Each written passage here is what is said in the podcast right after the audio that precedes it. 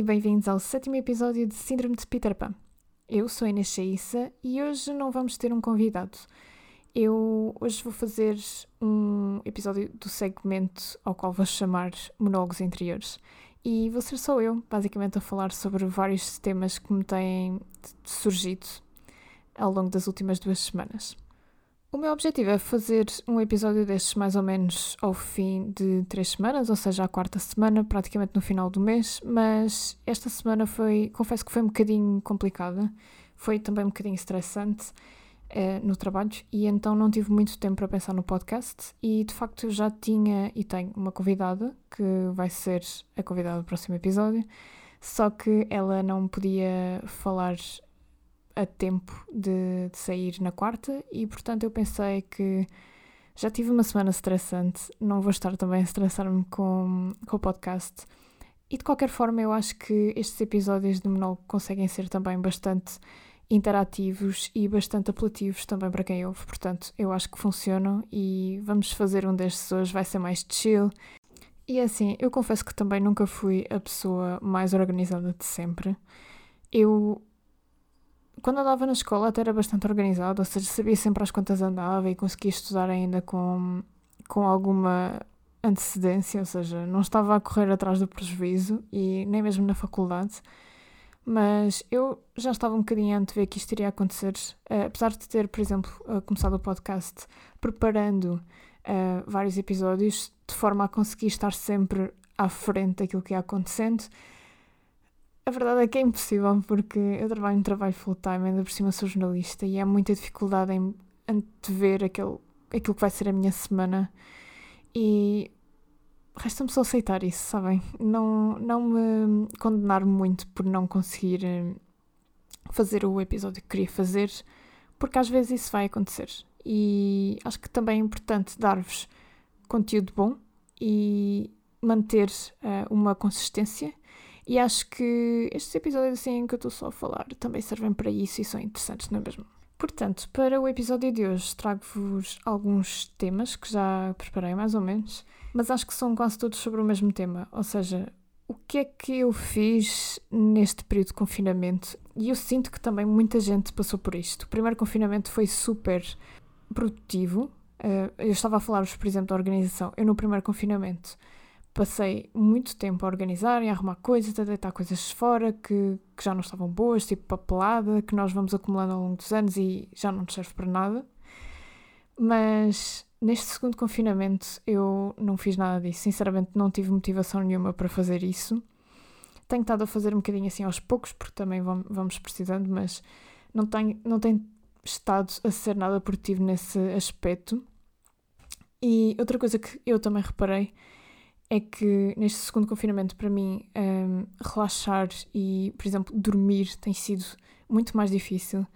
Uh, tenho tido muita dificuldade a adormecer e não é só isso. Eu sinto que cada vez mais qualquer barulhinho, uh, daqueles barulhos normais, ok? Uh, por exemplo, o elevador do prédio a subir ou a descer, me acordam durante a noite. E isso tem estado a ser um bocadinho difícil, porque, como devem calcular, eu até consigo mais ou menos controlar o barulho dentro de casa, mas o do prédio é um bocadinho impossível. As pessoas não têm de se reger pelo meu horário, como é óbvio.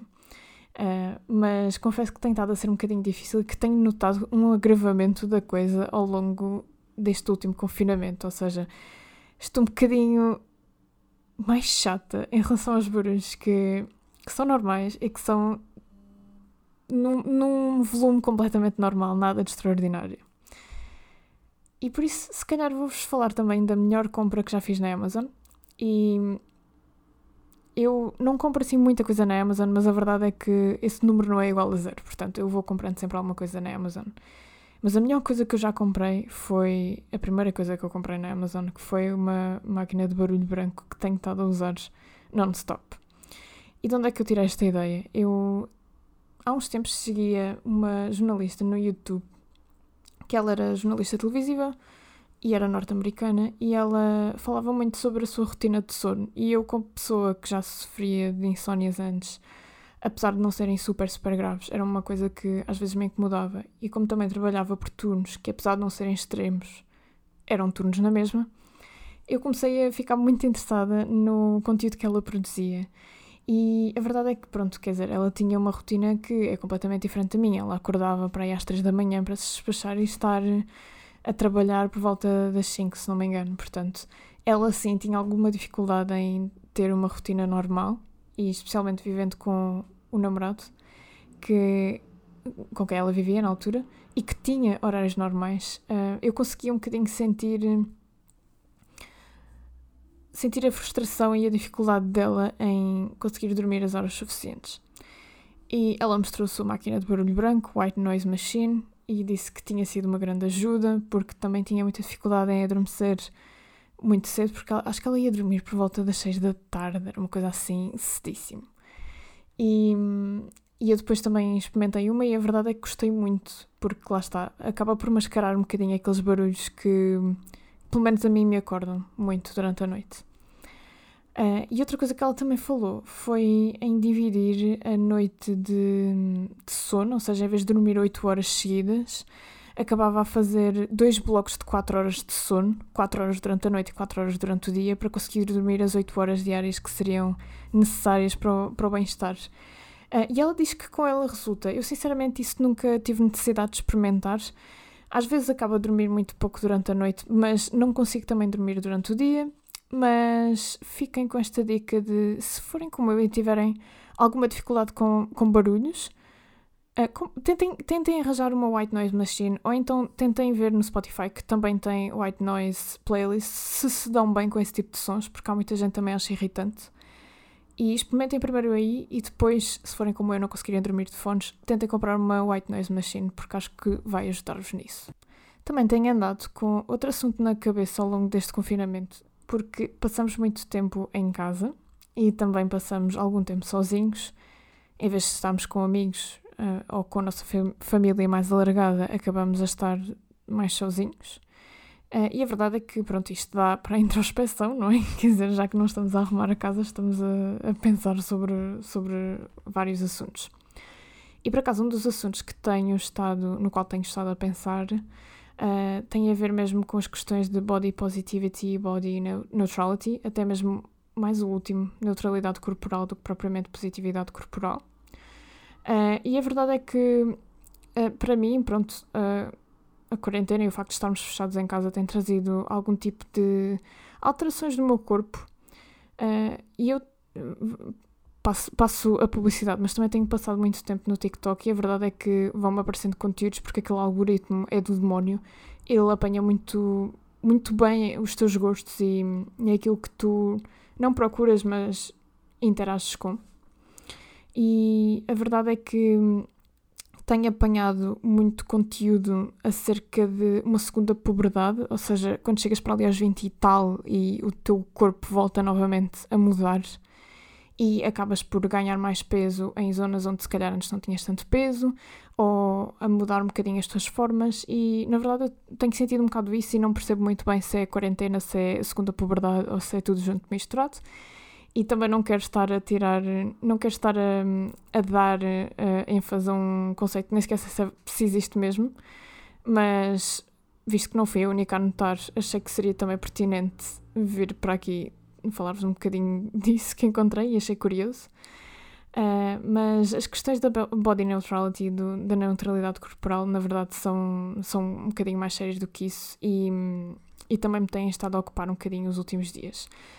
Porque, lá está, e, e isto não sou mesmo a única, muita gente tem reparado em, em alterações corporais, em alterações no próprio corpo. Uh, algumas pessoas engordaram, outras emagreceram, outras simplesmente olham para o corpo de forma diferente. E, na verdade, eu, eu própria também senti algumas alterações no, no meu corpo. E tenho estado a tentar olhar para isso pela lente da neutralidade corporal e não da positividade corporal. Enquanto eu estava a pesquisar sobre este assunto em particular, eu encontrei um artigo da Vogue Portugal, que foi publicado, na verdade, no ano passado, um, em abril de 2020, ou seja, num período muito muito inicial da, da, do nosso primeiro confinamento. E o artigo chama-se Território Neutro, a questão do body neutrality. E basicamente versa sobre a neutralidade corporal. Uh, ou seja, o, não ter uma opinião necessariamente positiva ou negativa sobre o nosso corpo, mas antes praticar a neutralidade, ou seja, perceber que o nosso corpo é um veículo que nos ajuda a chegar a sítios e a fazer coisas e não olhar para ele como algo belo ou algo feio.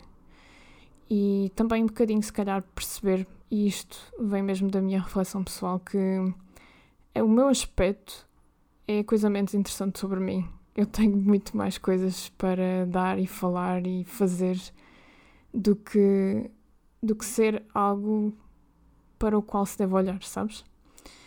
E nesse aspecto, o artigo da Vogue eu acho que está muito interessante. Um, e falou com Anushka Rees, que é uma autora alemã, e ela, ela escreveu Beyond Beautiful, que é um livro sobre precisamente sobre a neutralidade corporal. E há aqui várias citações que eu gostava de, de partilhar convosco, porque achei que resumem muito bem esta, este conceito. E vou citar, passo a citar. Eu descreveria a minha relação com o meu corpo como apreciativa e saudável, mas nunca diria que amo certas partes do meu corpo.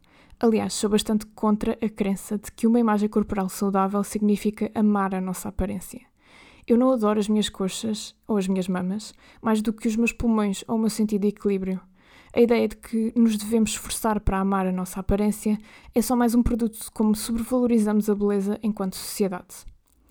E ainda da Anushka Rees, que eu espero estar a dizer bem o nome dela, o objetivo do body neutrality não é sentirmos neutros em relação à nossa aparência.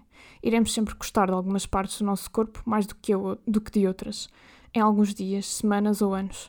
Vais achar-te mais atraente, noutros nem tanto. O objetivo da neutralidade corporal é o de neutralizar o impacto que a forma como pensas acerca da tua aparência tem na tua vida, no teu bem-estar e nas tuas decisões. E no mesmo, no mesmo artigo, a, a jornalista falou ainda com a Sara Taveira, que é uma psicóloga, e ela dá algumas dicas sobre como podemos exercer esta, esta neutralidade corporal, esta lente, por assim dizer. Uh, e ela, e também estou a citar, diz que uma forma muito concreta é, por exemplo, pr praticar desporto ou comer de forma saudável pelo, prazer que isso nos dá, pelo facto de nos fazer sentir bem e não porque temos de o fazer.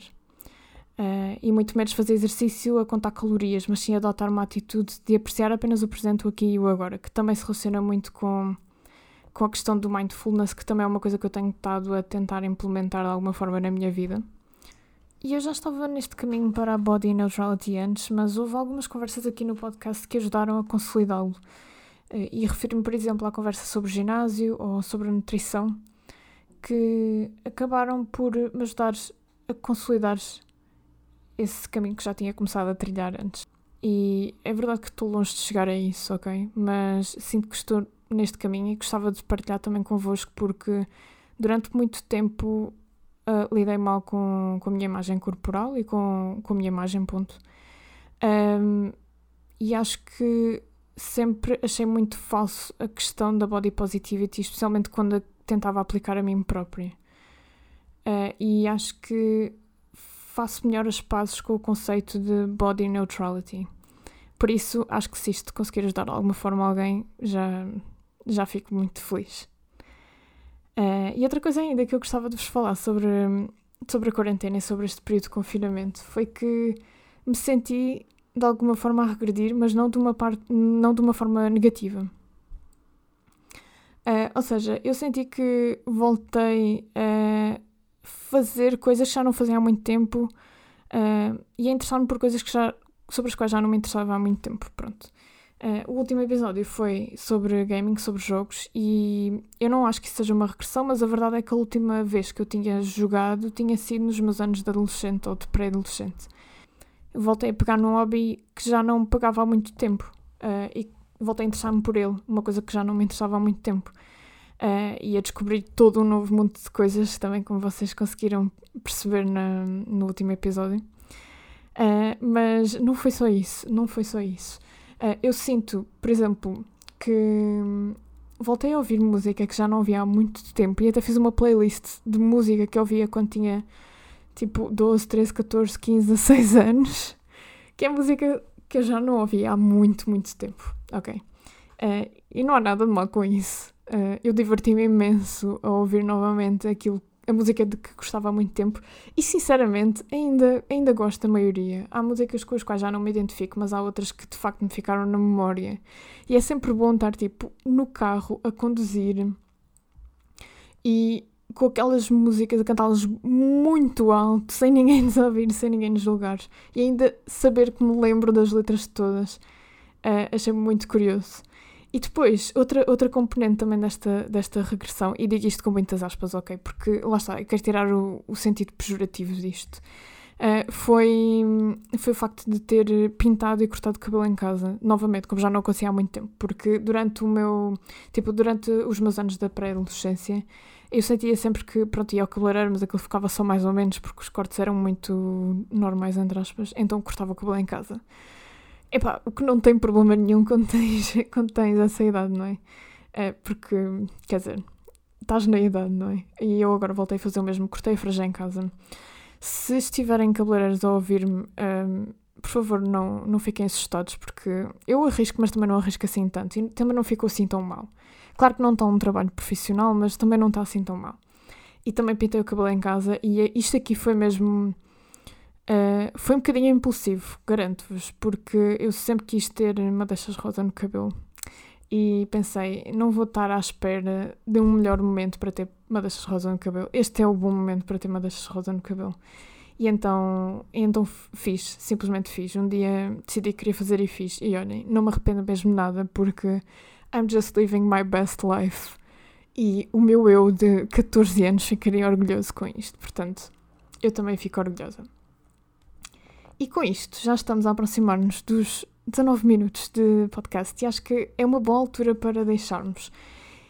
E se calhar deixo-vos com um desafio, que é vão ao baú e façam, façam uma playlist com as músicas de que gostavam na adolescência e, e aproveitem só, tipo, Go down memory lane e aproveitem só. Eu não fiz só isso, eu também fui ver, por exemplo, os livros que me fizeram amar a leitura e tenho estado a reler alguns e tenho estado a adorar, tal e qual como se fosse o primeiro dia, porque já me tinha esquecido da história. E estou a ter um bocadinho aquela sensação de, ai, ah, eu gostava tanto que me apagasse a memória só para ler aquilo pela primeira vez. E a verdade é que já se passou tempo suficiente para, para estar a ler aquilo quase como se fosse a primeira vez. E deixo-vos com este desafio. Se quiserem fazê-lo, força. E depois digam-me o que é que. o que é que acharam. Já sabem que podem falar comigo através das minhas redes sociais ou pelo e-mail síndrome de peterpanpodcast.gmail.com. Eu volto para a semana, espero que fiquem desse lado. Um beijinho e até à próxima.